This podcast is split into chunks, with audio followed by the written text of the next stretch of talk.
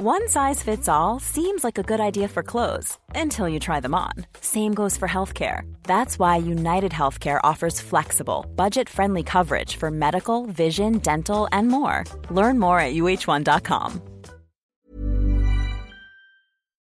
Boah, ich brauch dringend mal Urlaub. Am besten weit weg, so oben auf dem Berg oder so. Ja, am besten 3000 Meter über Meeresspiegel. Was schätzt du, wie viele 3000er sind in Osttirol? Keine Ahnung, fünf? 266. Was?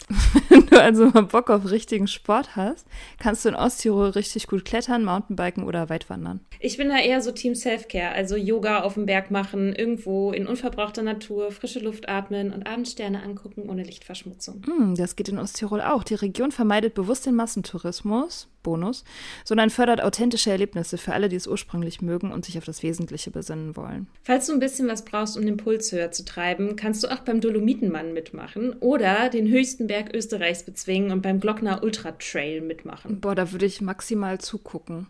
Ich bin dann ja eher so bei der Kulinarik. Aber das geht in Osttirol in den 22 ausgezeichneten Restaurants auch. Osttirol ist, wo die Freiheit auf den Berg trifft. Mehr über seine raue Natur und die spannenden Events findest du auf www.osttirol.com. Heute ist Julia im Soda Club zu Gast. Seitdem Julia mit 19 aus MacPom nach Berlin gezogen ist, war Feiern ihr tägliches Brot. Sie arbeitet aus Liebe zur Party im Nachtleben und als Burlesque-Performerin. Professionelles Feiern bringt aber quasi automatisch professionelles Trinken mit sich. Irgendwann lichtete sich die Katerdepression nicht mehr von alleine, sondern blieb länger und länger. Und Julia beschloss, etwas zu ändern und ein Jahr lang ohne Alkohol zu leben. Als wir mit ihr sprechen, ist das Jahr gerade rum. Julia erzählt uns, was das Beste und was das Schlimmste am Nicht-Trinken war, was sie erlebt hat und ob sie jetzt wieder anfangen wird. Viel Spaß!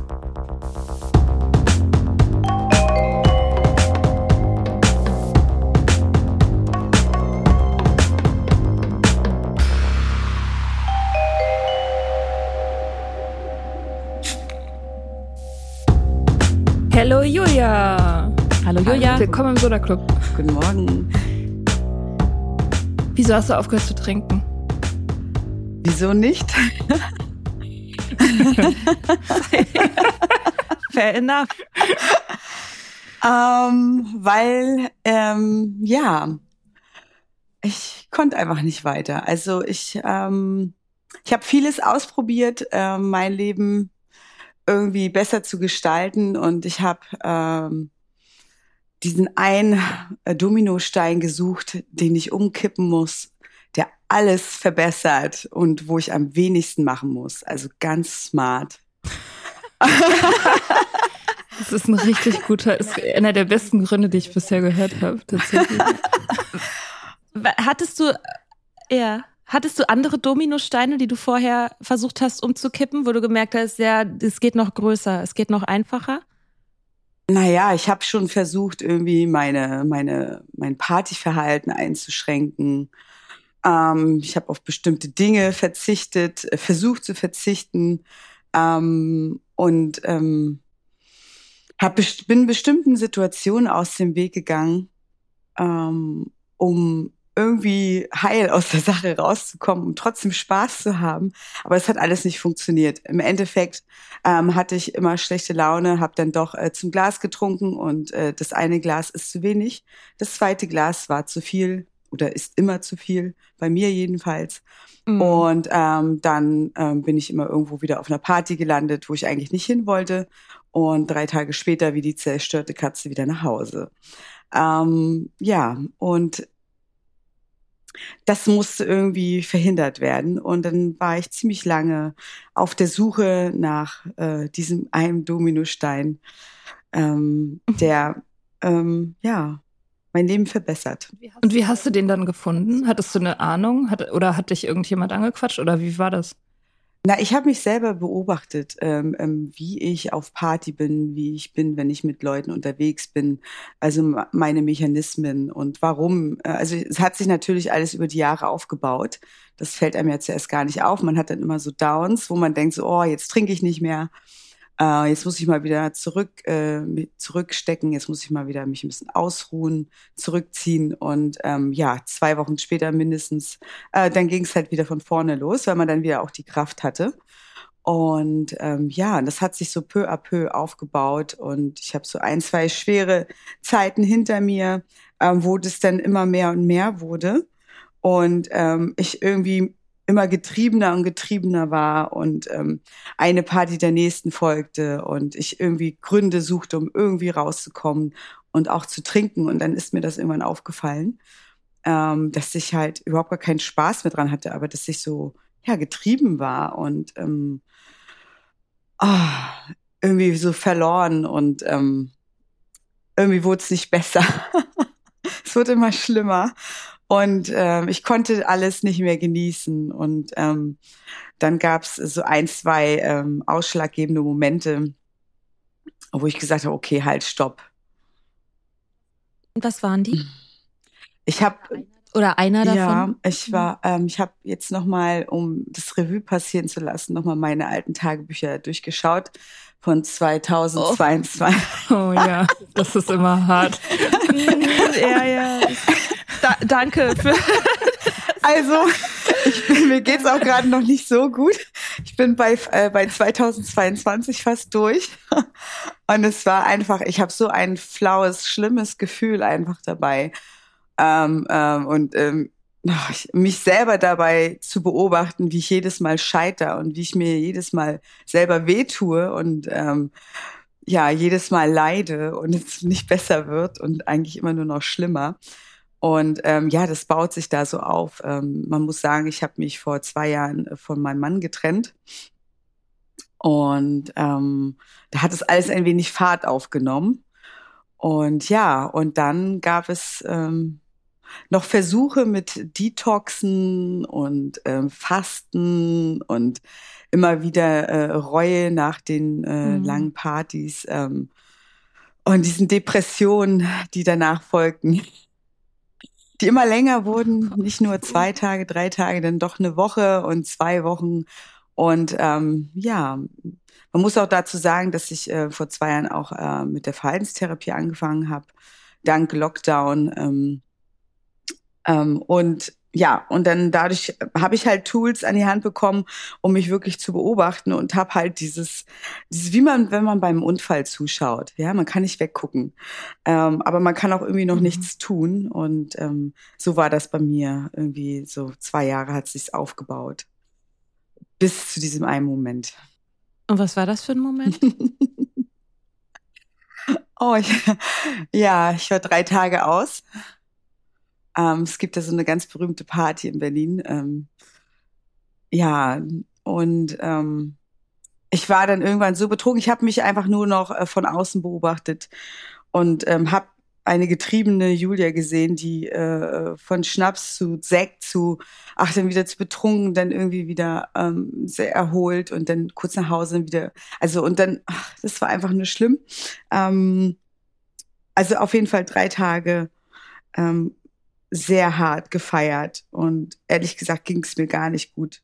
Ähm, ich habe aber hm, nach außen hin meinen größten Spaß gehabt, aber innerlich ähm, war ich einfach nur noch lost und ähm, bin dann irgendwie nach Hause, hat mir noch die letzte Sektflasche irgendwie geschnappt, sie in der Jacke versteckt und bin damit raus und ähm, bin dann zu Hause eingepennt und krank aufgewacht. Und dann war der 30. November 2022. Ich sah diese nicht angefangene Sektflasche bei mir in der Küche stehen und hatte so ein schlechtes Gewissen und mir ging es so dreckig. Ich war dann auch zwei Wochen krank danach und ähm, habe an dem Tag gesagt, okay, das war's. Ich mache jetzt ein Jahr alkoholfrei. Also so hat's angefangen. Und das hast du jetzt. Ich habe mein Jahr geschafft. Ne? Herzlichen Glückwunsch. Danke. Ja, erstmal erstmal herzlichen Glückwunsch dazu. Also, danke, danke, krass. danke. Es war ein aufregender Ritt. Richtig gut. Ähm, ja, also hat alles komplett gechanged und ähm, ich war, es musste aber erst der, der zehntausendste Tiefpunkt in meinem Leben sein. Und ähm, ich glaube, ich weiß nicht, ob ich das bei euch im Podcast gehört habe oder irgendwie gelesen habe. Ähm, da wurde diskutiert halt immer über diesen Dry January. Jetzt gibt's ja auch den Dry October. Und ähm, ich bin eher so ein Challenge-Typ und ich habe so gedacht, okay, ähm, dann habe ich was gehört über diese 365 Tage und da habe ich gesagt, okay, 365 Tage, das hört sich richtig gut an. Das ähm, Je länger, desto besser. Das sagt einem ja schon auch was, ne? Wenn man das denkt. Na, Monat. Boah, zehn Jahre klingt richtig gut. oh, ich war dann wirklich auch ehrlich zu mir, habe gesagt, okay, nee, dieses eine Jahr, ich glaube, ähm, weil ich ja schon Profi bin mit Aufhören, ich habe jetzt schon zum zweiten Mal aufgehört mit Rauchen. Also wenn ihr Tipps braucht. ich höre nicht auf. Ich bin rauchfrei. Yay, herzlichen Glückwunsch. danke, danke. Ähm, ich habe schon ein Jahr vorher mit dem Rauchen aufgehört, am 17. Mai. Äh, das zweite Mal, ich war davor schon elf Jahre rauchfrei. Man muss dazu sagen, ich habe mit elf angefangen zu rauchen und zu trinken. Und ähm, hm. hallo Mutti. das hörst du jetzt nicht. und ähm, ja, und dann habe ich gesagt, nee, okay, ich mache das jetzt, weil ich weiß, äh, du musst halt jeden Tag, jeden Tag diese ähm, Situation durchgehen und auch die Monate und du musst irgendwie alle Highlights im Jahr einmal durchmachen, nüchtern. Genauso wie mit dem Nichtrauchen. Mhm. Einmal alles durchmachen und dann wird's zur Gewohnheit. Dann hat man, ja, hat man zwar halt ein Jahr keinen Spaß, aber es wird halt auch natürlich immer besser und besser. Und, äh, ja, ja, mir braucht schon Spaß. Ja, geht dann doch ziemlich schnell rum. Hattest du da irgendwie so eine Art, also weil du sagst Challenge, irgendwie so eine Art Programm oder so? Weil es gibt ja so Leute, so Coaches und so, die haben online so Programme für ein Jahr. Hast du sowas gemacht? Also, ich würde ja sagen, ich bin da so autodidaktisch rein. Äh, ich hatte ja schon Ich hatte ja schon Erfahrungen mit dem Aufhören vom Rauchen. Und ja. äh, da hat mir das damals wirklich geholfen, einen Tag nach dem anderen anzugehen. Also 24 Stunden. Heute ist heute. Heute rauche ich nicht oder besser gesagt, heute trinke ich nicht, egal was ist, egal hm. wie schlecht es mir geht oder wie gern ich würde und egal wo ich bin, auf einer Party, ähm, oder äh, irgendwie mit Freunden oder ähm, na, wo man nicht überall trinken kann, bei einer Vernissage. Also in Berlin kann man ja überall trinken und ähm, ich habe sehr gerne jede Gelegenheit genutzt. Das ist mir dann erst später bewusst geworden, ähm, dass ich ähm, ja so eine Gelegenheit auf jeden Fall unterbewusst gesucht habe und ähm, ja, bin dann wirklich jeden Tag angegangen, habe gesagt, heute wird scheiße, egal. ich stehe das durch mhm. und morgen früh wache ich auf und äh, bin super stolz auf mich.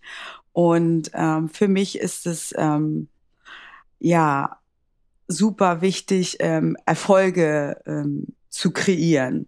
Und deshalb ist ein Tag zu schaffen immer wieder ein riesiger Erfolg, weil dieser Tag kann ziemlich lang werden und kann ziemlich ähm, schlecht für einen laufen.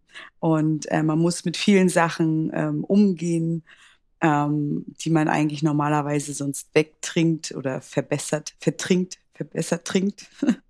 ich weiß nicht, so ein Wort gibt's nicht, aber ähm, genau, man sieht ja dann alles klar und man muss mit seinen Emotionen klarkommen und kann sie nicht unterdrücken oder verbessern. Und ähm, ja, aber nächsten Tag wacht man auf und denkt so, yes, so, nächster Tag. Und ähm, so ging das eigentlich ganz gut. Ähm, ja. Das ist also intuitiv das Motto der AA befolgt. Nur für heute. Ja. Ja. Ja. Ja, Eine ehemalige also. Arbeitskollegin hat mir damals, wo ich aufgehört habe, nach Silvester äh, mit dem Rauchen aufzuhören, ähm, sie hat mir diesen Zettel geschrieben. Ähm, nur heute nicht. Ich, nur heute rauche ich nicht. Ich schaffe das. Und diesen Zettel habe ich dann immer mit mir rumgetragen und deshalb ähm, damit habe ich damals auch aufgehört zu rauchen. Und da habe ich gesagt, okay, das ist richtig gut. Das mache ich wieder. Mhm. Das ist auch das einzig Sinnvolle. Man hm. darf nicht so weit denken. Mhm. Ich finde auch dieses Erwartungen minimieren sehr gut. Also, dass, dass, dass man sich einfach von vornherein sagt, ja, heute wird richtig scheiße. Ich werde so viele ätzende Gefühle haben, gar keinen Bock drauf, aber egal. So, das finde ich sehr gut, dass man davon nichts erwartet. Ja. Oh ja, man, man, kann dann nur überrascht werden mit schöneren Dingen, ne? Also. Ja. ja. Was war das Schwerste? Also welche Situationen waren für dich am schwierigsten ohne Trinken? Oh, okay, da gibt's einige. Ähm, alles. also, äh, ich meine, schon allein, äh, also, also sagen wir es mal so, fangen wir mit den leichten Dingen an. Also, sich mit einer Freundin zu treffen und einfach nur zu reden. Ähm, ja, habe ich normalerweise einen Wein mitgebracht, ne? oder einen leckeren Cremant. Hm. Und ähm, ja, ähm, und dann ist es natürlich dann meistens immer ein bisschen ausgeartet und es war lustig. Und auf einmal war es halt so erwachsen. Also man hat vernünftige Gespräche geführt. Ähm, ich ähm, ähm, was interessant war, ich konnte mir dann auch alles merken und ähm, ähm, ich konnte mich auch erinnern. Also die Gespräche wurden halt viel besser. Ja, aber zuerst habe ich gedacht, oh, langweilig. Man lernt seine Freunde plötzlich kennen, ne? ja. So, man kann sich dann merken, was, was sie einem erzählen. Also sagen wir so, ähm, das war schon, ähm, ähm, ähm, ganz viele Freunde haben dann natürlich gesagt, wie jetzt kein Weinchen trinken. Ähm, ich so, nee, ähm, sorry, ihr müsst jetzt mal mit mir nüchtern hier äh, reden und sich mit mir treffen. Und wird auch gut. Ach, die durften dann auch nicht trinken? Äh, naja, sie konnten trinken, aber sie hat natürlich ein schlechtes Gewissen und haben es dann halt nicht gemacht. aber ja, ge gemurrt wurde. Und dann wurde auch immer gesagt, naja, aber Julia, machst du aber nicht immer, ne? Also, aber irgendwann trinken wir auch wieder zusammen. Ich so, ja, nee, ey, jetzt, hallo. Reißt euch mal zusammen. Es wird auch lustig ohne Alkohol mit mir. Und ähm, das, ja, das war dann schon krass. Ähm, und ähm, ja, es waren dann schöne Abende. Sie haben es dann eingesehen.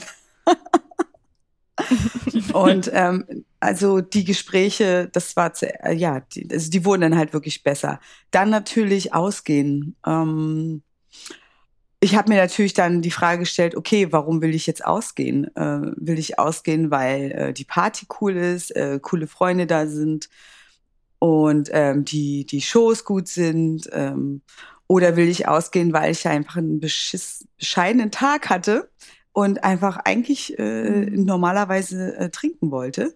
Und ähm, da habe ich natürlich dann überlegt, äh, will ich da wirklich hingehen? Interessiert es mich? Und ähm, wenn ich hingegangen bin, ähm, war es natürlich okay, krass, ähm, ja, Gespräche anzufangen, ähm, zu enter also normalerweise trinkt man ja dann und dann ist man locker und fluffig und redet mit fremden Leuten und hat seinen Spaß. Ähm, aber so musste ich halt lernen, ähm, nüchtern da zu sein. Und ähm, das, das fand ich persönlich auch schon super mutig von mir. Und auch andere fanden es super mutig, ähm, da nüchtern auf einer Party aufzutauchen. Und ähm, ja, und dann habe ich erstmal auch gemerkt, ähm, äh, ähm, was eine gute Party sein muss, also was, was eine gute Party haben muss, damit ich mich wohlfühle, damit ich Spaß habe. Und weil ich auch viele Partys am Anfang hatte, wo ich einfach auch eher gegangen bin oder äh, gemerkt habe, oh, ist das langweilig oder mir geht's halt gar nicht gut. Und ähm, ja, das die ersten ähm, Feiereien, die waren schon sehr, war eher wie ein Trainingslager okay. Party Bootcamp. Party Bootcamp, genau. Aber auch da habe ich mir gesagt, okay, es kann einfach nur scheiße werden oder ich weiß nicht, die werden denken, was ist mit ihr los? Ähm, und dann habe ich mhm. halt geübt, nüchtern mit Menschen zu reden oder auch nüchtern zu flirten ähm, oder auch zu tanzen nüchtern. Und das war halt mega spannend und mega aufregend. Und ähm, ich habe dann aber auch ganz schnell gemerkt, was äh, nicht funktioniert. Und das ist ziemlich cool, weil ich bin früher auf, man ist ja früher irgendwie, also früher, wo ich noch getrunken habe, ne, ein Sekt zu wenig, zwei Sekt wieder zu viel, dann ist man irgendwo gelandet. Und ähm, dann war eigentlich egal, was das für eine Party war.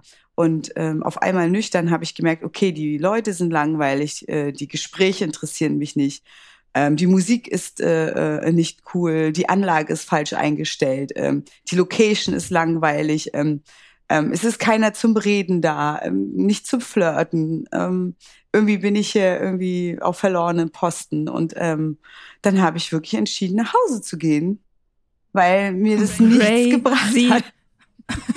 Was? Du warst an einem Ort, an dem du dich nicht wohlgefühlt hast und bist dann einfach, einfach nach, Hause, Hause gegangen. gegangen. What the fuck?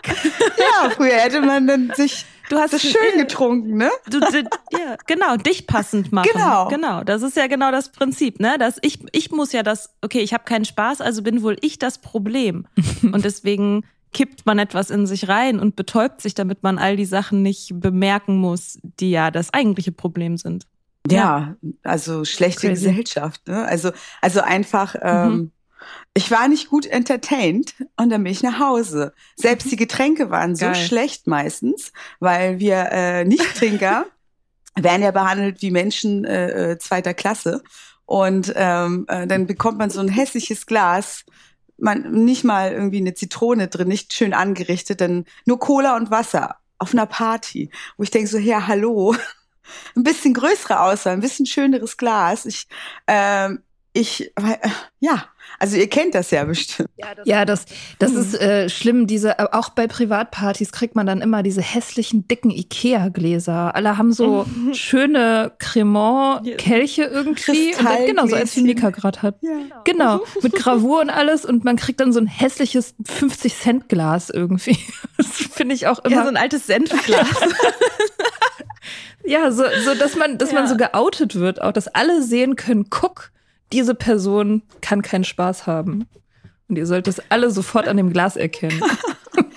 Also wirklich ganz schlimm. Ich habe mich dann auch äh, wirklich beschwert. Habe gesagt, es kann ja wohl nicht wahr sein. Und ähm, cool. am besten jetzt noch so eine, so eine ähm, Google-Bewertung hinterlassen. Äh, was ich jetzt öfter schon gemacht habe, äh, wenn ich mich diskriminiert gefühlt habe äh, in einer Bar. Und ähm, das ist gut. Genau. Und ja, aber dann bin ich nach Hause gegangen und wusste, okay, das war ein Scheißabend, aber ich habe daraus gelernt und ähm, ich habe seitdem wie nur noch ähm, Partys und ähm, ja, ähm, Veranstaltungen rausgesucht, wo ich wusste, die Musik ist gut. Ich gehe mit meinen besten Freunden hin, das heißt, die Gespräche sind toll. Ähm, ich will da wirklich hin, weil ich ausgehen möchte und nicht, weil ich irgendwas verdrängen muss. Und ähm, die Location ist schön. Ich kann, ich habe ein tolles Entertainment, ähm, weil ähm, mir ist aufgefallen, seitdem ich nüchtern bin, ich bin halt extrem schnell gelangweilt. Mhm. Mhm. Ihr kennt das, also die Gespräche sind mhm. schnell durch. Mhm. ja. ja, vor allem, wenn man mit Leuten redet, die drauf sind. Ja. Das ist also die wieder die haben so es sind so diese, diese Schleifengespräche, die irgendwie immer so wieder an einem Punkt zurück sind, wo man denkt, hey, da waren wir doch gerade schon dreimal. So, wieso müssen wir da jetzt schon wieder drüber reden? Ich dachte, das hätten wir jetzt durch. Und das ist ja furchtbar langweilig einfach. das, das habe ich durch euch gelernt, durch euren Podcast. Diese Loop-Gespräche ist ja interessant. Und dann auf der nächsten Geburtstagsfeier ist mir das so hart aufgefallen. Sie mhm. alle am Bechern, am Bechern und so. Und, äh, und ich ähm, komme mir da, ich, ich bin ja neu, also ich komme mir jetzt vor wie eine Erwachsene auf einer Party. Ich führe ja total mhm. intensive, gute Gespräche und alle freuen sich, ähm, weil ich halt auch zuhören kann auf einmal und nicht irgendwo rumspringe wie ein Hühnchen und äh, irgendwo Party mache und rumkreische und uh, und äh, irgendwie keine Aufmerksamkeit schenken kann. Und äh, auf einmal Wirklich, dieses Gespräch. Auf einmal kommt das gleiche Gespräch. Wir haben das gerade beendet. Auf einmal, als ob sie sich einmal kurz weggeguckt haben, dann irgendwie Situationen stellen, dann gucken sie mich wieder an. Auf einmal fangen sie mit dieser gleichen Geschichte wieder an. Und ich denke so, hä? Haben wir einen Fehler in der Matrix gerade? Wird gerade wieder neu was programmiert? Das hatten wir doch gerade. Und wenn sie dann noch anfangen, ja. einen anzufassen, an einen rumzurütteln und einen anzuspucken, weil sie total aufgeregt diese genau die gleiche Geschichte wieder zu erzählen. Habe ich gesagt, okay, ich muss meinen Gesprächspartner wechseln. So, dann macht man drei um, wie, wie dieses Kindergartenspiel. ja, man geht drei um, hat dann irgendwann alle Gesprächspartner durch, weil alle wiederholen sich auf einmal und denkt man so, okay, gut, Zeit nach Hause zu gehen. oh und es ist dann erst zwölf Uhr nachts. Und ich denke mir so, okay, äh, ihr kennt ja Cinderella, die dann abhaut um zwölf, weil sie sich äh, verwandelt. Ja, äh, als äh, neu nüchterner Mensch ist es genau umgekehrt. Ich bin Cinderella und hau ab, weil alle anderen sich in Kürbisse verwandeln um 0 Uhr. Und nicht ich. ja. schnell weg. ja. Und wir haben das Episodenbild. Oh ja. Und das Zitat. Oh, herrlich. Hm. Ja, super interessant. Ja. Also äh, ganz lange mhm. war noch der FOMO dabei ähm, dass ich gedacht habe, okay, mhm. ich gehe jetzt nach Hause und ich verpasse was, aber nein, ich verpasse überhaupt nichts, weil ich weiß ja, wie das abgeht. Ich habe es ja 25 Jahre gemacht. Ich weiß ja, wie die Partys enden mhm. und ähm, was man nicht alles noch macht, damit die Party noch länger geht. Und ich wache jetzt morgens auf. Ich habe seit einem Jahr keine Kopfschmerzen mehr morgens und ich hatte immer Kopfschmerzen nach dem Alkohol. Und seit einem Jahr brauche ich keine Kopfschmerztabletten mehr. Und ich kann mich an die mhm. Party mhm. erinnern, ich kann mich an alle Gespräche erinnern. Meine Freunde sagen, Julia, das ist so unheimlich, du kannst dich erinnern. Ich so, ja, ihr müsst jetzt mhm. aufpassen, was ihr mir Geil, sagt. dass die das unheimlich finden. sagt ja schon, oh, jemand kann sich erinnern, komisch. Wirklich? Die so, Julia, das ist so krass. Am Anfang, so, du, du hast dich so verändert als Freundin du bist so aufmerksam geworden und ja, du kannst dich erinnern. Ich so, ja, krass, oder? Und äh, ich bin so stolz jetzt und, ähm, und ich freue mich so und äh, also wirklich, ich kann mir Namen jetzt merken und äh, Situationen und ja, das hast du schon gesagt und ja, das machen wir. Und dann eine Woche später erinnere ich sie da dran und diese Julia, krass, was ist mit dir los? Wer bist du? Ich so, ja, ich bin jetzt, ich bin jetzt ich. Also mein Gehirn darf nüchtern sein und darf sich erholen und regenerieren und darf wieder Kapazitäten aufbauen und ich werde von Tag zu Tag wieder klüger und schlauer und äh, smarter und ähm, ja, jetzt müsst ihr aufpassen, was ihr mir erzählt. Ich kann mich auf jetzt erinnern. ja. Geil. Wie viel Prozent der Partys sind weggefallen? Auf wie viele gehst du noch? So ungefähr? Mmh na gut, sagen wir es mal so, ich habe ja noch einen Job, äh, mein Burlesque ähm, bringt mich ja noch auf äh, Partys, Veranstaltungen, aber die sind ja zum Glück äh, nur Alkohol getränkt und äh, gehen nicht so lange. Und äh, von daher habe ich meistens um 0 Uhr Feierabend oder um 1 Uhr. Ähm, auch meine Shows sind viel, viel, viel, viel besser geworden, seitdem ich nüchtern bin. Ich bin auch viel weniger gestresst, ich bin viel besser organisiert. Ähm, also richtig erwachsen. Ich sage immer, ich bin jetzt erwachsen. Und, ähm, mhm. und ich gehe nach Hause, wenn ich meine coole Show abgeliefert habe. Ich rede noch kurz mit Leuten und dann gehe ich nach Hause, weil ich habe meinen Job getan. Es gibt nichts weiter, weil der Rest ist einfach nur noch Alkoholabsturz. Und ich bin am nächsten Tag wieder fit, kann meine anderen Jobs machen ähm, oder kann wieder eine Show machen. Und ich bin halt einfach gut. Ähm, selbst meine Wohnung ist jetzt immer aufgeräumt. Ja, ja meine auch. Das ist völlig irritierend, wenn man plötzlich so jemand wird. I know. Ich habe eine Frage zum Burlesque. Ja. Und zwar, ist es eine Szene, in der viel konsumiert wird? So, also die Burlesque-Szene? Weil ich jetzt irgendwie mir so denke, eigentlich ist es ja ein, eine, eine Kunstform, in der sehr viel so mit Nähe und Distanz gespielt wird. Und dieses, da will, will man, da, da stelle ich es mir schwierig vor, irgendwie, wenn, wenn, wenn viel, also ja, wenn viel getrunken wird oder viel, wenn andere Sachen konsumiert werden und so. Ähm, ich weiß gar nicht, kann man das so sagen, wie die Szene irgendwie so drauf ist? Gibt's da, also. Also ähm, die Burlesque-Szene ist eher alkoholgetränkt, würde ich sagen. Ähm, mhm. Da haue ich auch sehr gerne um 0 Uhr ab, ne? Ihr wisst ja, die Kürbisse. Mhm. Mhm. Und ähm, ja, auf, auf Technopart ist natürlich nochmal was anderes, ne? Ähm. Aber nee, ähm, beim Burlesque, ähm, also was ich jetzt merke, ist, dass ich relativ schnell abhauen muss, weil sie alle schnell betrunken sind. Also ich mache jetzt mhm. wirklich nur noch meine Show, ähm, quatsch noch mit den Performern ähm, und dann gehe ich nach Hause, weil mir das dann alles zu viel wird. Ähm, mhm. Also das, das Publikum, Publikum, auch? Ja, oder? genau. Ja, okay. Ähm, mhm. Die Performer trinken fast alle nur ihr Sektchen und das war's. Also ein Sekt, diese Verniedlichung, mhm. Entschuldigung. Genau, ähm, das, genau. Ich hatte gerade an die Performer nämlich, äh, PerformerInnen Ehrlich gesagt, also, ähm, dachte ich immer, alle trinken viel, aber das war irgendwie nur immer ich. Das fällt mir überhaupt erst auf. das ist auch äh, witzig, äh, dass äh, ja. ich, also ich wusste schon immer, ich bin ein schlechter Einfluss. Ähm, ich bin auch berühmt dafür. Ähm, und ähm, ich habe immer gedacht, alle anderen trinken genauso viel wie ich. Aber nein, machen sie nicht. Sie trinken mhm. ein Glas. Sekt, vielleicht noch ein zweites, dann Wasser dazu und dann war's das. Ich, mhm.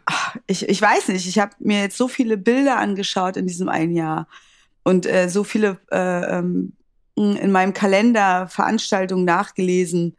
Und aber eigentlich am erschreckendsten sind die Fotos, die man auf seinem Handy hat und wo man die Partys sieht. Und ich habe immer ein Glas in der Hand gehabt. Ich war immer betrunken mhm. und immer gleich am Anfang schon.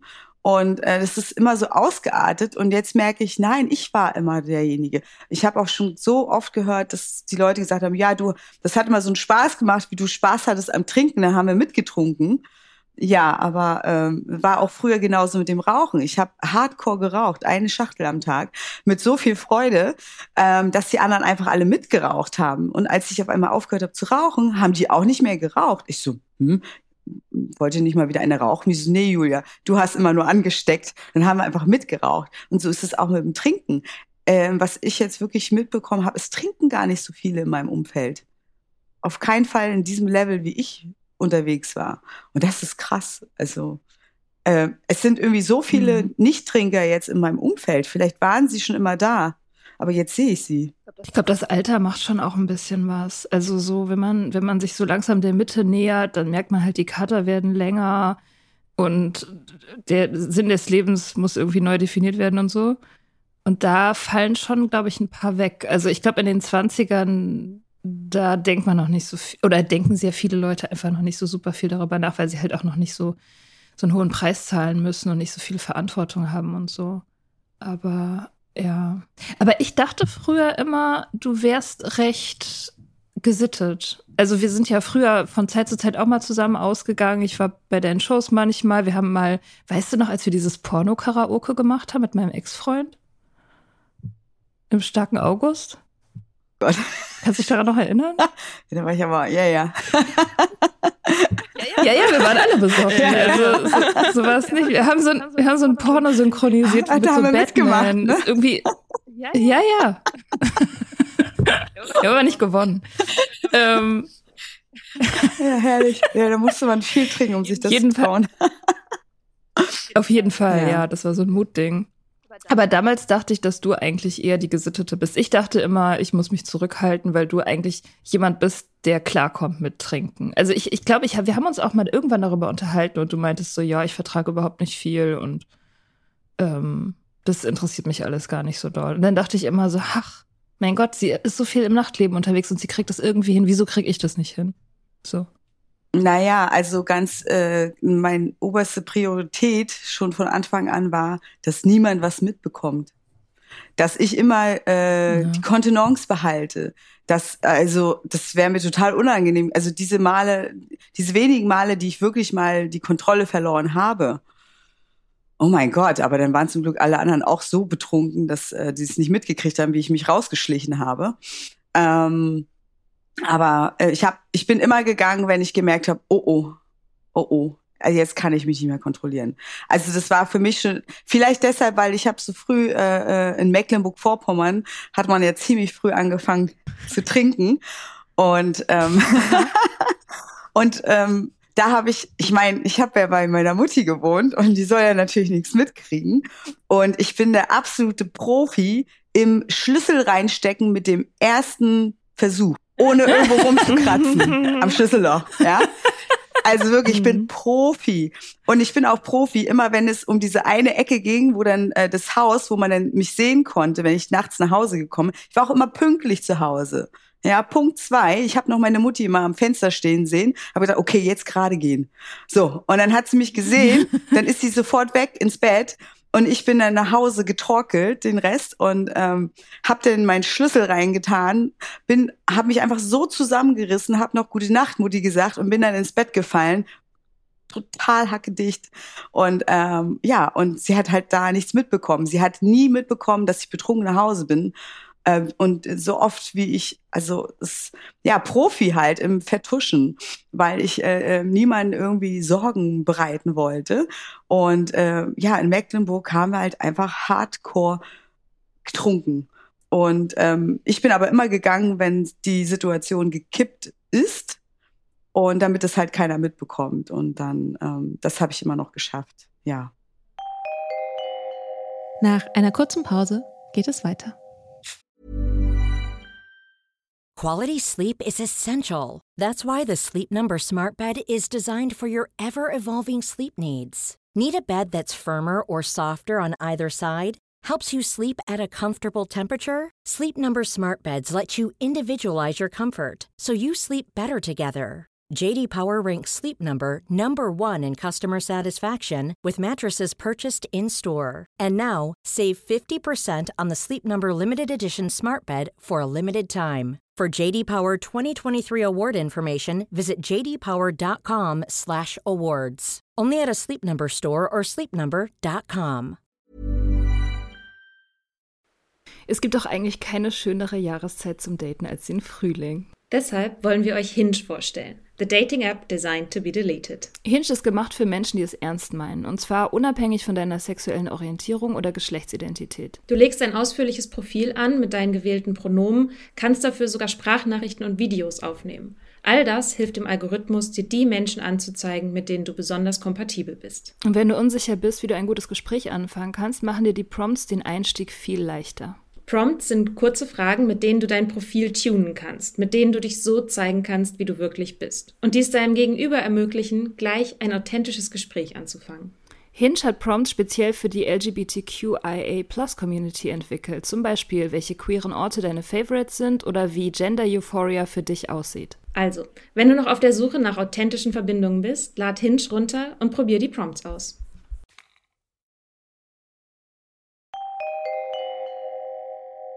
Mecklenburg-Vorpommern ist ja das Bundesland mit den meisten, also statistisch gesehen mit den meisten alkoholkranken Menschen. Wirklich? Äh, also ist, wenn man da auf, ja, wenn man da aufwächst, hat man äh, richtig, also die besten Chancen im Prinzip, äh, wenn man davon ausgeht, dass man das Trinken lernt. Dann ist man da auf jeden Fall sehr gut aufgehoben in Mecklenburg. Und ich finde auch, dass es, ähm, dass es sehr viel Sinn macht, da viel zu trinken, weil es gibt kein Bundesland, was so deprimierend ist wie fucking Mecklenburg-Vorpommern. Also du kommst da an am Bahnhof und du bist sofort, nach fünf Minuten bist du depressiv. Wirklich. so es gibt schlimm. aber auch die Ostsee. Gut, okay, fein. Na, sagen wir, ich weiß nicht, also ich glaube, oh, ich will jetzt, nicht, will jetzt nicht sagen, so Brandenburg oder so, keine Ahnung. Also alles, Doch. was nicht Berlin ist, ist irgendwie deprimierend. Also, um das mal ganz kurz, ich möchte das kurz einordnen.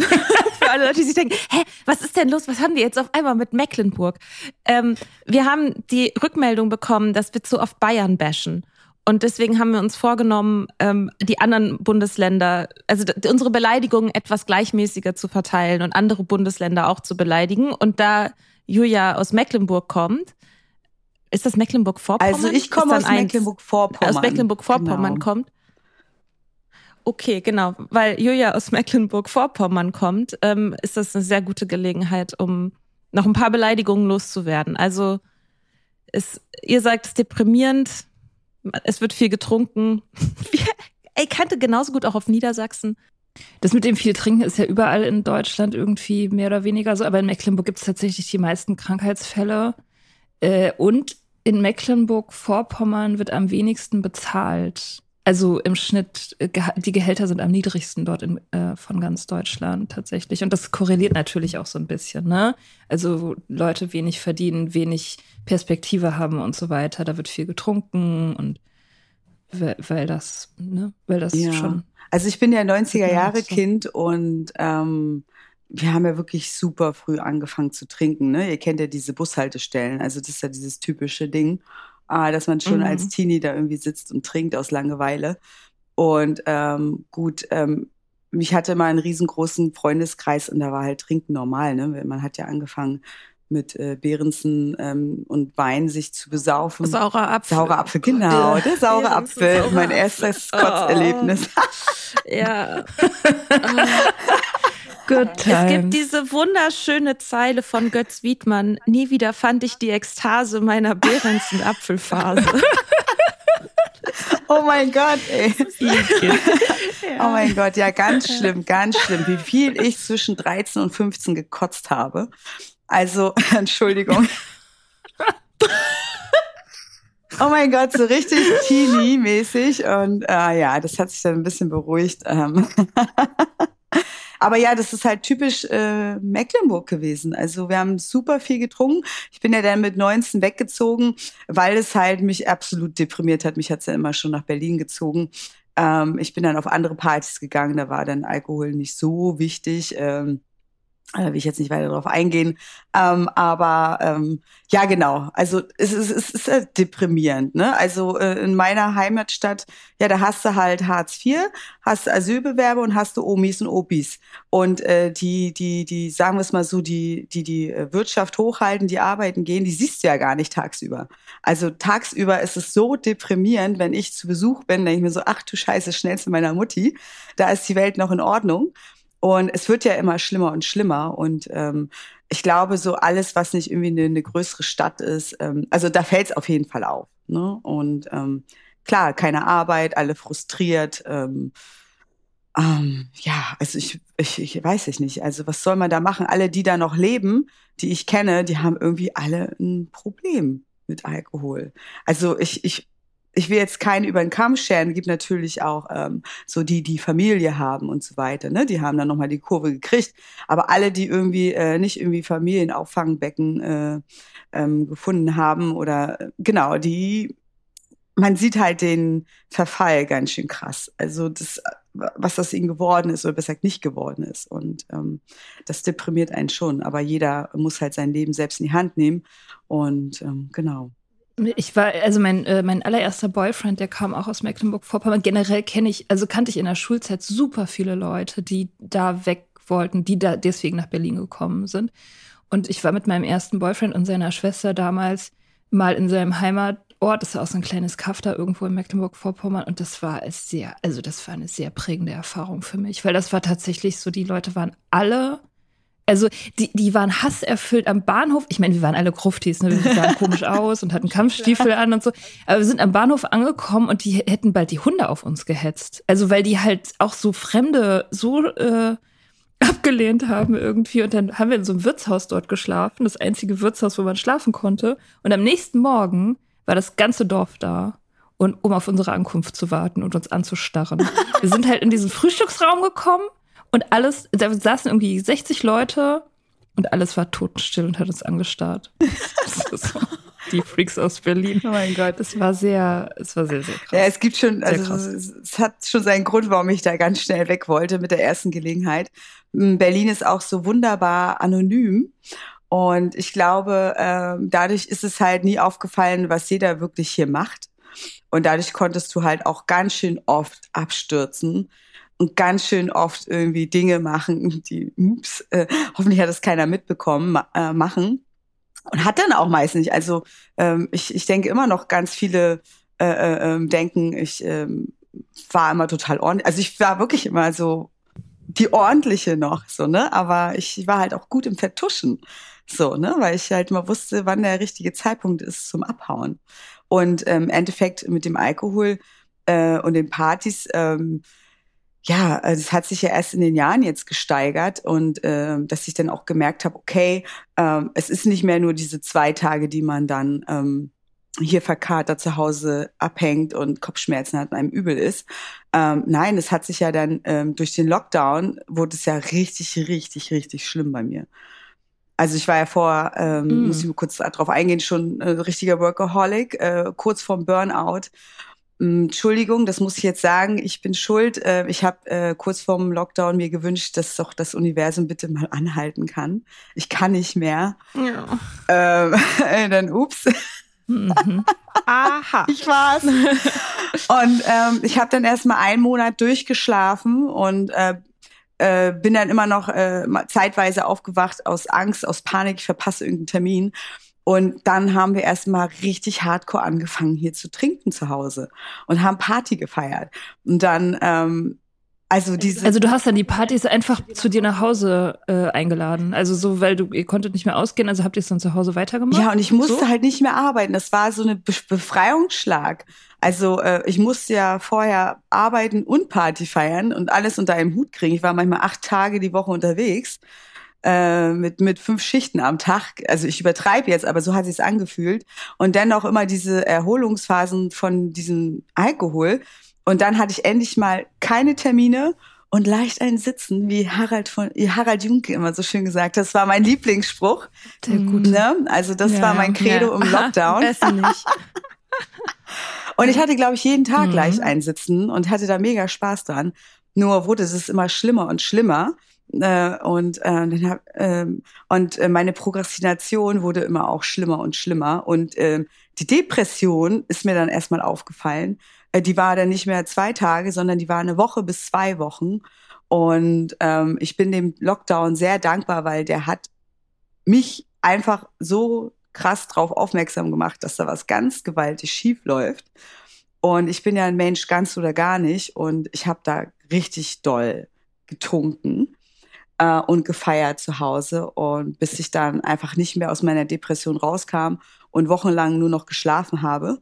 Und dann ähm, kam halt die Wende, dass sie sagte, okay, ich brauche jetzt einen Verhaltenstherapeuten.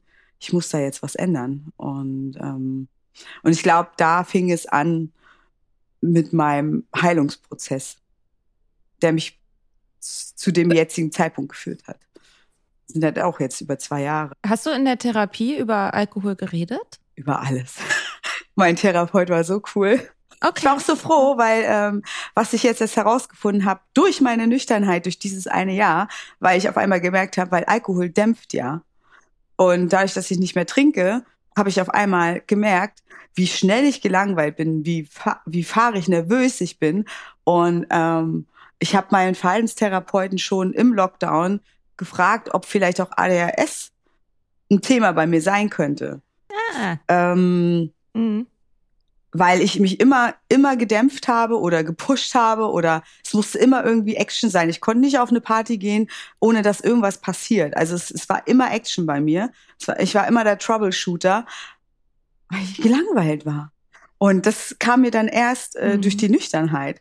Und mein Verhaltenstherapeut, äh, der war so cool, der hat mich halt therapiert, obwohl ich noch mit allem dabei war. Und er hat nicht gesagt, nein, werden Sie bitte erstmal nüchtern, dann therapieren wir. Nein, er hat einfach seinen Job richtig cool gemacht. Er war zum Glück auch so in meinem Alter ein bisschen jünger und hatte da voll Verständnis. Er wusste halt, wie so meine Zähne abgeht. Und ähm, wir haben halt Lösungen herausgearbeitet, wie ich da peu à peu, Schritt für Schritt meinen Weg daraus finde und äh, gesünder leben kann. Und ähm, er hat mich halt ähm, da nicht abgeschrieben und durch ihn habe ich das halt gelernt, irgendwie damit umzugehen und auch erstmal einen Blick darauf zu ja. bekommen, was eigentlich äh, der Auslöser ist. Und ähm, ja, und dann halt ähm, tja, dieses eine Jahr alkoholfrei hat mir so krass die Augen geöffnet. Also jeden Monat habe ich was Neues über mich gelernt und hat da, ähm, ja, also äh, ich mache jetzt mal einen Spoiler, tada, ich habe meine Diagnose bekommen, ich habe ADHS. Ja, hey, herzlichen, herzlichen Glückwunsch. Herzlichen Glückwunsch. ja, willkommen im ja. Klo. Und das ja. ist wirklich so krass, ja, krass, so nein, ja, ich gehe jetzt auf Festivals äh, nüchtern komplett nüchtern. Ich gehe auf Techno-Partys nüchtern. Ich arbeite nachts nüchtern. Ich habe meine Shows nüchtern und ich merke, ich merke einfach äh, meine ADHS total krass und merke diesen Druck, jetzt was machen zu wollen. Also dieses Trinken, mhm. ne? Und, ähm, und dann merke ich so, oh krass, okay, deshalb habe ich immer getrunken. So, weil ich halt einfach so meine, meine, meine Ungeduld oder meine Hibbeligkeit äh, äh, irgendwie unterdrücken wollte. Und ich war ja auch immer so eine Flitzpiepe auf Party. Ich musste überall immer rennen. Ich kann nicht stillstehen. Und eine Party nur mit einem Raum geht halt nicht. Ich muss halt laufen, laufen, laufen und gucken und reden und tun. Und ich glaube, der Alkohol hat mich immer so schön gedämpft, dass ich halt ein bisschen zur Ruhe gekommen bin.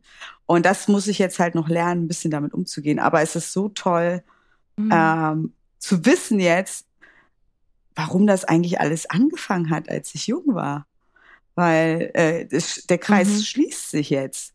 Ähm, warum habe ich so früh angefangen zu trinken? Warum habe ich mit elf Jahren angefangen zu rauchen?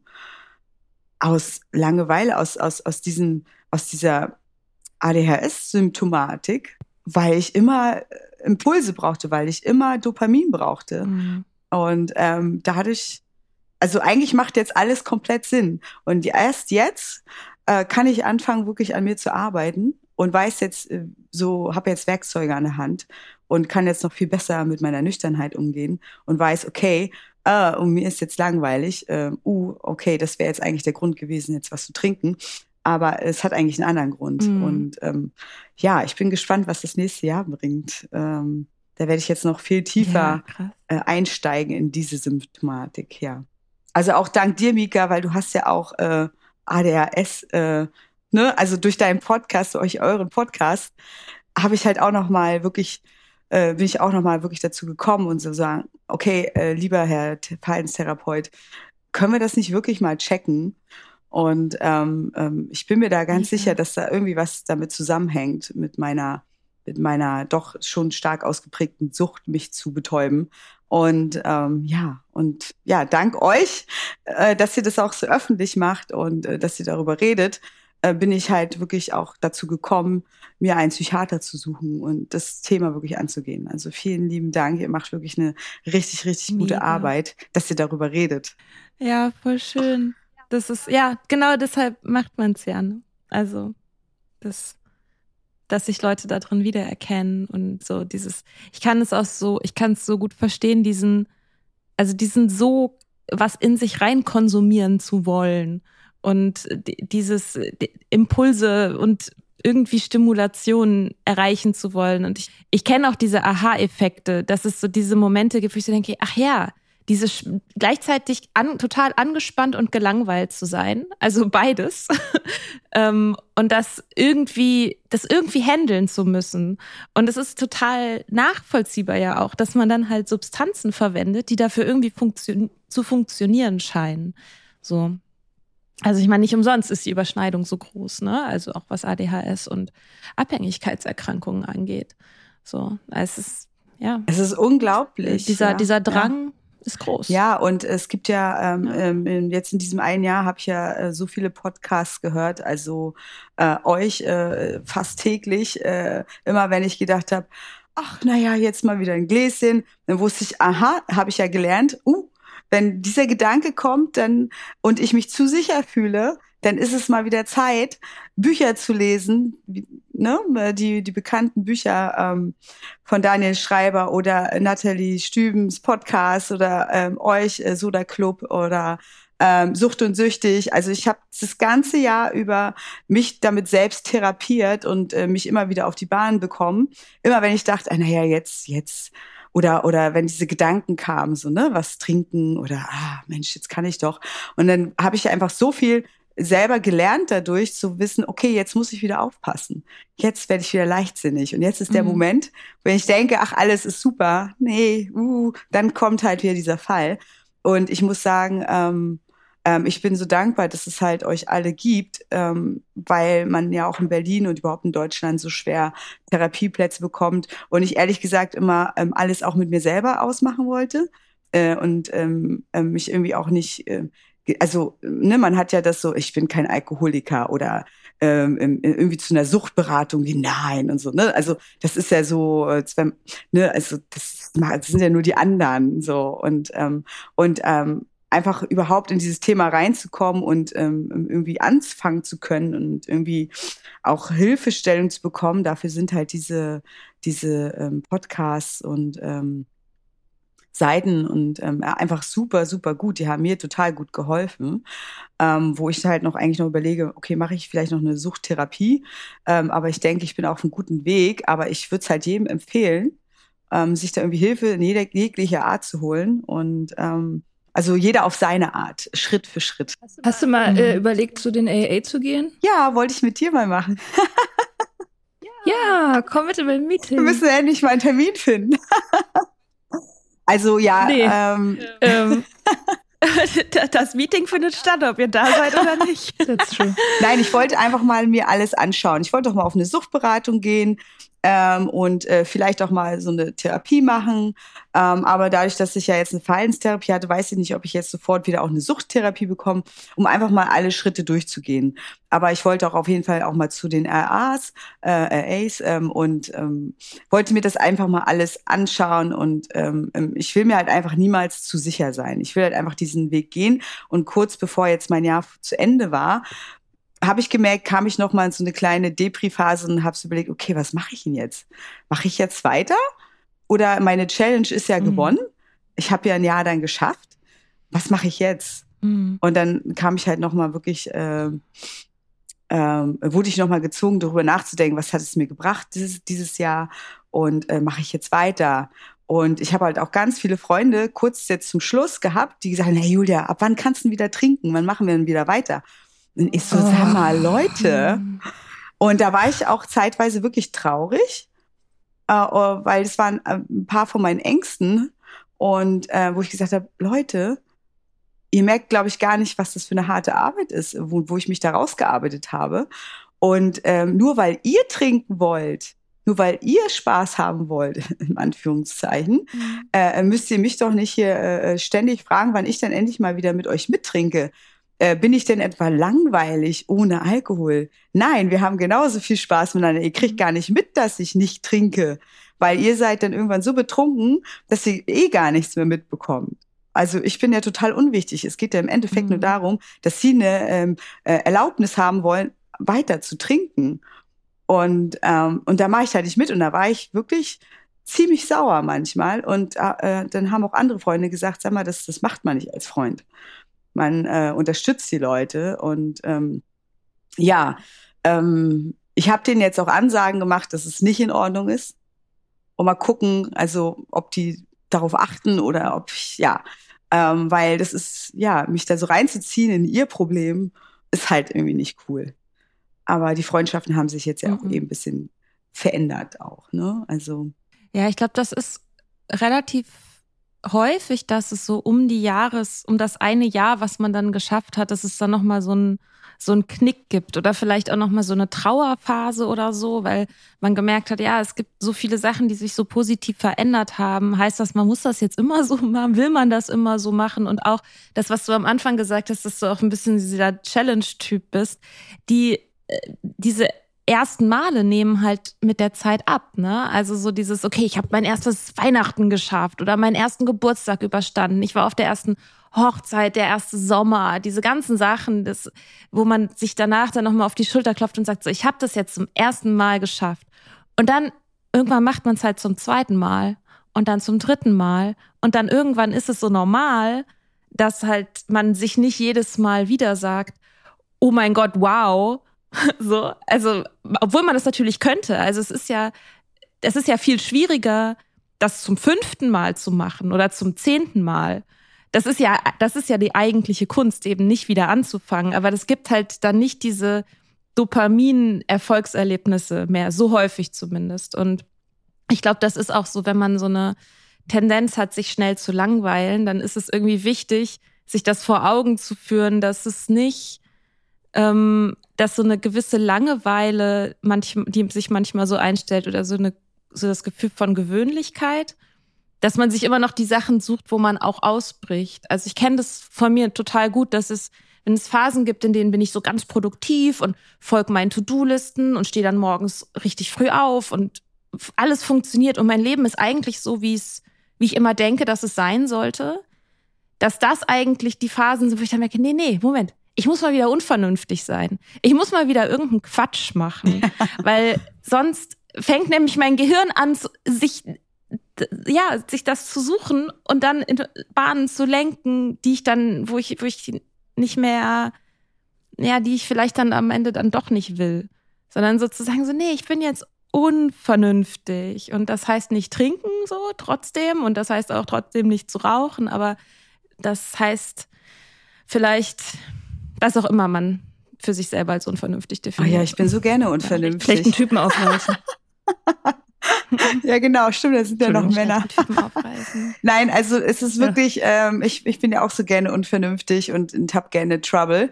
Und immer wenn ich merke, die Hummeln kommen, denn äh, ich bin froh halt, dass ich meinen Burlesque habe, äh, dass ich da immer ähm, wirklich mhm. tolle Menschen kennenlerne, äh, auf Reisen bin und meine Kreativität ausleben kann. Und ich habe jetzt auch wieder angefangen, im Club zu arbeiten. Ich habe ein Jahr da aufgehört, weil ich mich wirklich äh, stabil machen wollte. Und dann hatte ich jetzt äh, vor kurzem einfach wieder die Hummeln im Hintern. Ich, so, ich möchte jetzt endlich mal wieder Leute kennenlernen und schnattern und Spaß haben. Aber ich gehe an sich ja, ja. gar nicht auf Partys mehr, ähm, einfach so. Das habe ich schon viele Jahre nicht mehr gemacht. Ich habe immer gearbeitet äh, und dann Party gefeiert nach dem Feierabend. Und äh, ich bin jetzt wirklich, also die Kunst ist es, alles zu machen, nur ohne Alkohol. Also veränder dein, dein Lebenswandel mhm. nicht. Also auch wenn du aufhörst zu rauchen, geh mit den Rauchern mit, geh mit den Trinkern mit, äh, ähm, stoß an mit Cola und was auch immer. Sei einfach dabei, weil im Endeffekt geht's um das Soziale. Man will nicht ausgeschlossen werden. Und, ähm, und ich arbeite jetzt wieder im Nachtclub und es ist so geil. Ich habe so viel Energie ohne Alkohol. Und ich, ich weiß nicht, ich merke das jetzt erst. Ich kann jetzt erst diese Erfahrung. Und ich finde, ich habe einfach immer so viel Energie, auch am nächsten Tag. Ich, es gibt für mich Sonntage, es gibt für mich Montage und Dienstage. Sonntags hasse ich nicht mehr alle Kinder und alle Familien im P-Berg. Ja, also. Also es ist so schön. Ich habe aber sonntags hasse ich nicht mehr alle Kinder. auch ein schönes nehmen wir das als Titel. Ja. ja. Das ist so krass. Also ich habe jetzt sonntags und montags Zeit, Menschen zu treffen, Dinge zu erledigen. Jetzt merke ich erstmal, dass meine Freunde, also ich bin auch manchmal einsam am Sonntag, weil alle anderen unterwegs sind und ich bin wach und fit. Aber ich feiere das total und jetzt habe ich beschlossen, okay, ich bin jetzt so stabil, ähm, ich will jetzt halt auch wieder nachts arbeiten und habe dann meine Freunde und das macht halt mega Spaß. Und ich komme jetzt sozusagen wieder ins normale Leben langsam zurück. Ähm, ähm, aber ich bleib halt auch immer achtsam. Ne? Also, aber Alkohol, ich steck so mhm. viele an mit meiner Freude über meine Nüchternheit, äh, weil die alle sehen, scheiße, die hat so viel Spaß, die ist so fit, die macht genauso viel, wenn nicht noch mehr jetzt, weil sie einfach viel mehr Power hat und ich will das auch. Also ich habe schon einige angesteckt mit meiner Freude über meine Nüchternheit. So und das ist auch auch äh, so Menschen kennenlernen. Das ist so geil. Man sieht, ob das, ob die Red Flags, man sieht sie. Und man überhört sie nicht, ja. man übertrinkt sie nicht. Ähm, nein, ich will keine Red Flags mehr. Oder ich weiß, wie damit umzugehen. Und auch dieses äh, äh, Männer kennenlernen, das ist so gut geworden. Das ist natürlich viel weniger geworden, aber es ist jetzt so gut geworden. Und ähm, ich feiere einfach die Nüchternheit. Und ich stecke immer mehr und mehr an. Äh, und äh, alle, also auf jeden Fall sehe ich Samen und äh, selbst im Club äh, habe ich schon so viele Gespräche jetzt geführt über meine Nüchternheit, dass die alle mega begeistert sind. Und ich gehe halt einfach als Vorbild äh, voran. Ja, man kann auch Spaß haben ohne. Und äh, du musst halt nur mit den richtigen Leuten unterwegs sein, auf der richtigen Party mit der schönsten Musik und äh, äh, und einfach auch ausgehen, nicht weil man irgendwie was wegdrücken will, sondern weil man Bock hat auf Feiern. Und äh, wenn man dann wirklich auf sie achtet, dann ist alles super. Also ein Hoch auf die Nüchternheit. Oh Gott, du bist Du bist unsere Botschafterin im Nachtleben. Ja. Du wirst das ganze Nachtleben äh, sober machen. Mhm. Weil das Ding ist ja, die viele Leute, die im Nachtleben dann irgendwann sober werden, die entfernen sich dann aus dem Nachtleben, gehen raus und dann bleiben halt nur die Suffis übrig und die Profis. Und äh, deswegen ist es auch wichtig, dass die nüchternen Leute weiterhin im Nachtleben sind, um all, alle eben anzustecken, ne? Wie du sagst. Oh ja, das ist krass. Also äh, mhm. wenn ich manchmal auch arbeite, wenn schon wirklich der dritte Tag ist auf der Party und ich komme da frisch an, dann siehst du da diese ganzen Leichen da rumliegen und dann denkst du, oh mein Gott, ihr seht so krank aus, ihr seht so fertig aus. Ich weiß. So ähm, oh ganz schlimm und so sahen wir halt alle irgendwie immer aus und ich bin halt auch recht eitel und ähm, denke so, oh Gott, nee, zum Glück, ich bin jetzt immer fit und frisch und ähm, ja, also ich finde das schon gut und ich, ich bin gerne dann Vorreiter und äh, ähm, weil ich finde ja trotzdem, wir sind ja irgendwie mal, also man braucht ja trotzdem auch Gesellschaft und Spaß und das geht ja doch einfach ohne. Äh, man muss es halt nur gucken, mit wem man unterwegs ist, weil eigentlich ist die Gesellschaft, mit der du unterwegs bist, da kann der Abend ja nur gut werden. Ne? Der Abend kann nur gut werden. Ich glaube, das sind das sind gute Abschlussworte. Ja, absolut. Wann gehen wir mal gemeinsam aus? du, ohne Scheiß, ich habe gerade gedacht, äh, der, der arbeitest im Kater, ja. Ne? Ja, da muss ich mal, muss mal, muss ich mal kommen. Das ist schon so, ja, machen wir demnächst. wir quatschen. ja, cool. Ähm, ja.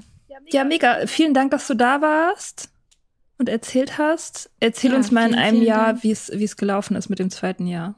Mache ich. Vielen Dank, dass ich äh, dabei sein durfte. Ähm, ja, ihr okay. macht echt einen super tollen Job. I love you.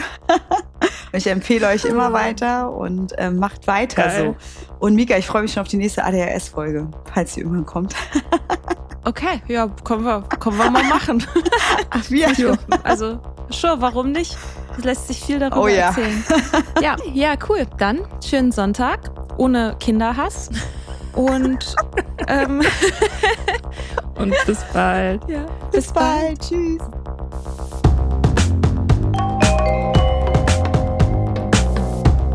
Wir hoffen, dir hat diese Folge gefallen. Wenn du mit Soda Club up to date bleiben willst, dann kannst du das auf sodaclub.com. Dort findest du nicht nur alle Podcast-Folgen, sondern auch das Soda Mag, Magazin für Unabhängigkeit. Wenn du Steady-Mitglied wirst, kannst du unsere Arbeit unterstützen und bekommst noch dazu unseren Newsletter voller geiler Bonusinhalte. Schreib uns für Feedback, Fragen und Themenvorschläge. Wir lesen alles. Und wenn du ein Sternchen bei Apple Podcasts und Herzchen bei Instagram gibst, dann lieben wir dich für immer. Bis bald auf sodaclub.com.